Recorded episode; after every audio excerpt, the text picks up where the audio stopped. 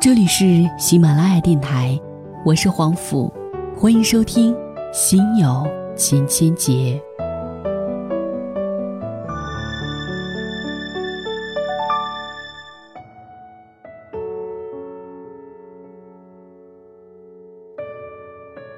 我一直很想做个市场调查，看看大家现在和前任之间是一种怎样的状态，或者听一听大家怎样去评价自己的前任。前一段时间，一个朋友十分哭闹地说，分手一年的前任忽然回来哭哭啼啼、纠缠不休，要求复合。不爱了才分手，分手时经济基础较好的他还给了他一笔分手费。倒是这位前任，大概因为之前的生活养尊处优惯了，分手一年之后花完了分手费，自力更生的能力欠缺，失去了衣来伸手、饭来张口的生活，需要独自背负生活的重负，瞬间念及前任的种种优点和好处，至少会为他遮风避雨，不需要朝九晚五。他本来是爱过他的。毕竟两个人在一起多年，可是，在他拒绝复合的时候，他说：“好吧，可是我没钱花了。”瞬间，他的一颗心像被北冰洋的冰块冻住了一样，不能动弹，连呼吸都变得困难起来。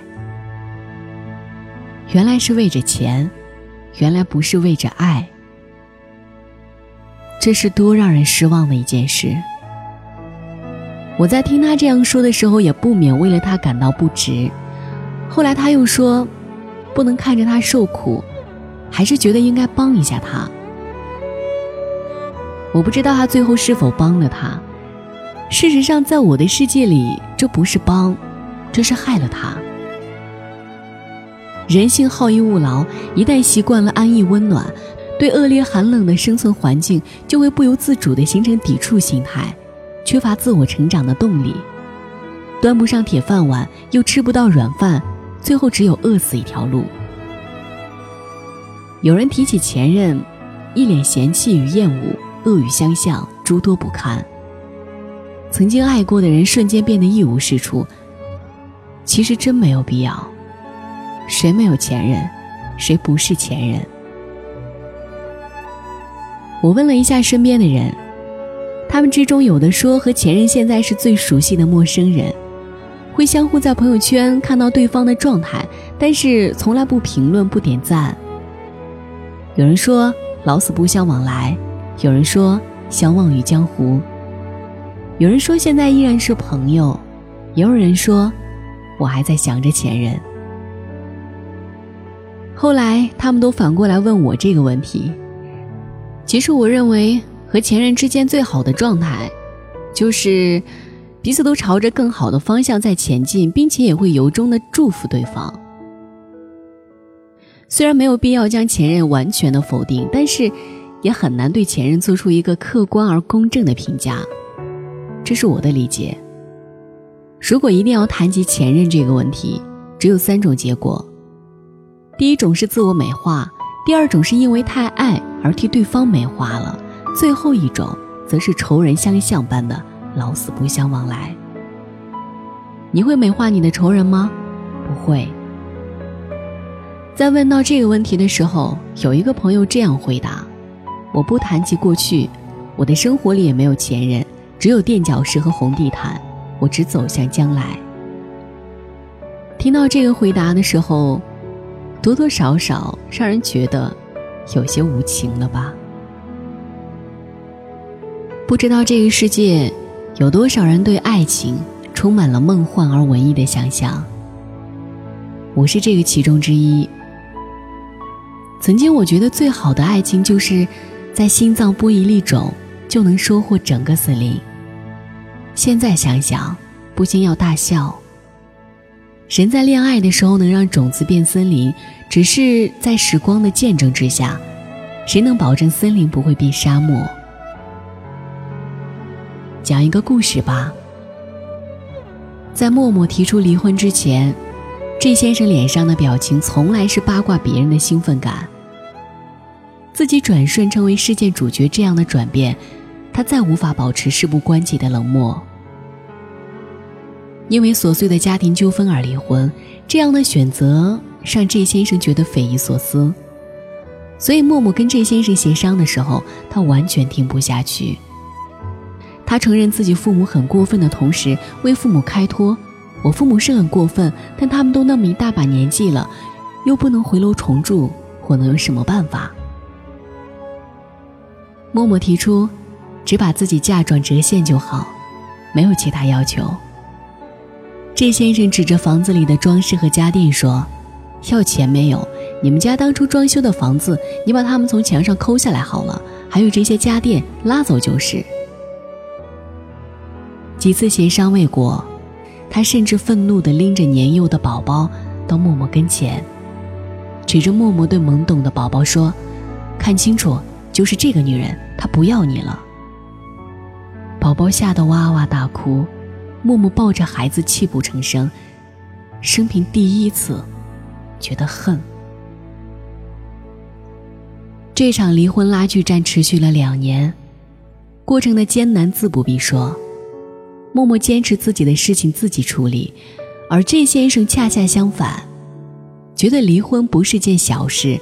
几次想把双方家长拖进泥潭，最终在默默的强烈抗议里妥协。这先生在这两年里一直试图突破僵局，他的 QQ 空间时常更新状态，每隔三五天总会上传孩子新的照片，甚至结婚纪念日还 PS 照片配了煽情的文字。周围的朋友感慨这先生的深情和顾家，纷纷劝默默不要意气用事。默默苦笑。这先生爱她，在为他自己营造的假象里爱得不能自已，爱到自己都坚信这是真的。而与之刻意包装的激荡人心的假象，真相如掉在空地的烟花碾子一样，失落萎靡。真相是，这先生随口而出的道歉从不会少，行动上的道歉从未付诸。在他们分居期间，孩子依然是默默一手照顾，家务活也依然是默默操劳。这些人吃过的餐桌、用过的厨房，如果默默不去收拾，碗筷长毛，这先生也无动于衷。孩子弄乱的地面，如果默默不收拾，这先生也能在堆积如山的玩具当中从容走过。在两个人稍有冰释的迹象，这先生一脸嬉皮地问默默。透个实底，你到底存了多少钱了？初为人母的女子，但凡心中有爱，总会有为了给孩子一份完整而向生活妥协的思想。默默也不例外。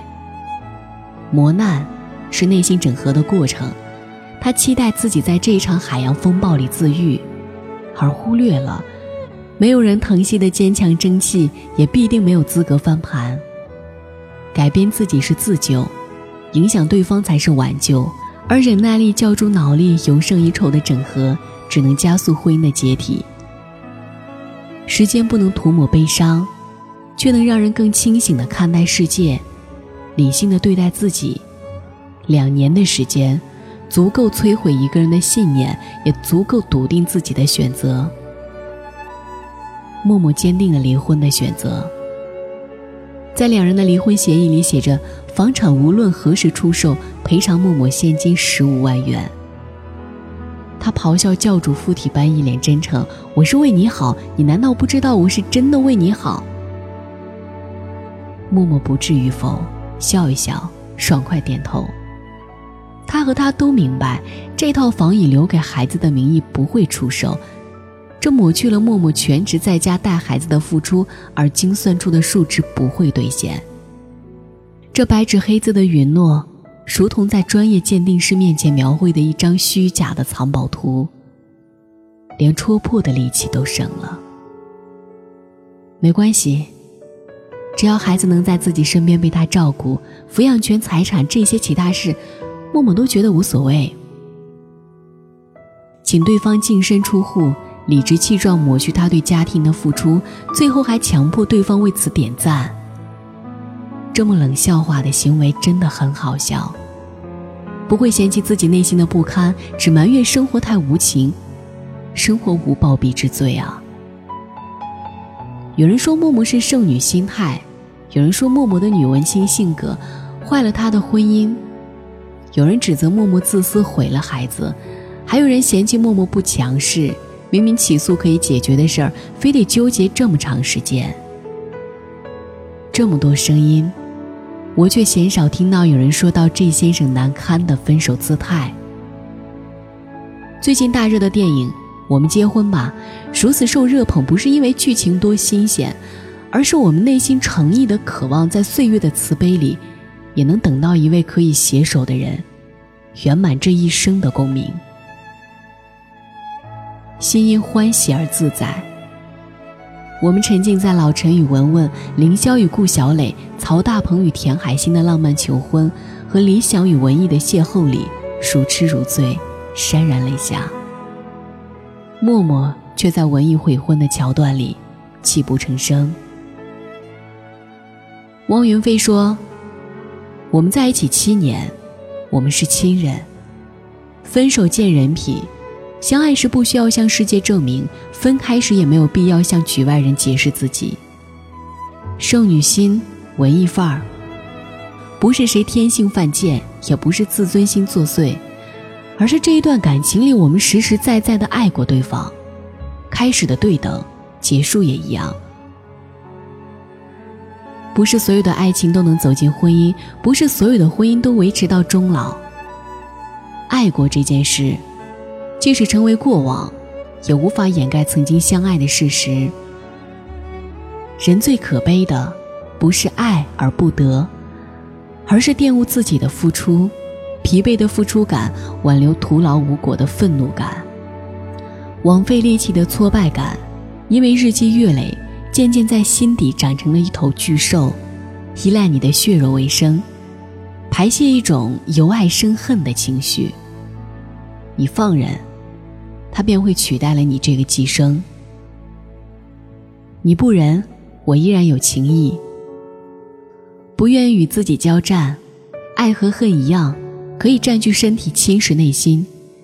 曾经装满的爱空空如是，也不允许恨意填补空缺。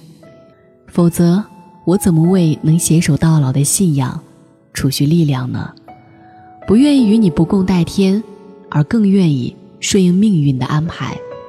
不是傻，是睿智，因为你失去的，总会以另一种方式归来。每个人从呱呱坠地，长成现在能独当一面的模样，跌跌撞撞，摸爬滚打中，每个人早已有独立的行事准则。人对苦难的承受感和处事的标准都是不同的，而作为当事人故事的看客，真的看看就好。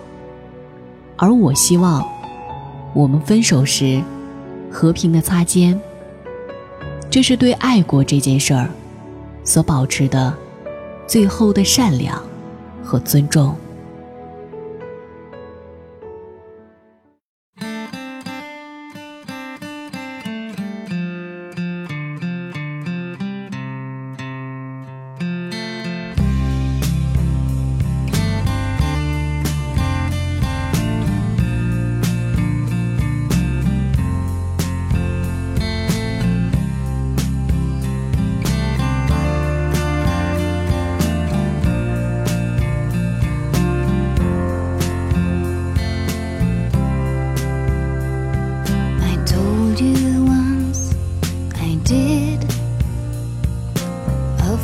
you taught me how. It was never in my beliefs. I'd ever learn to say goodbye.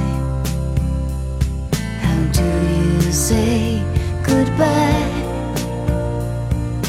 How do you get free? I tried to say goodbye you still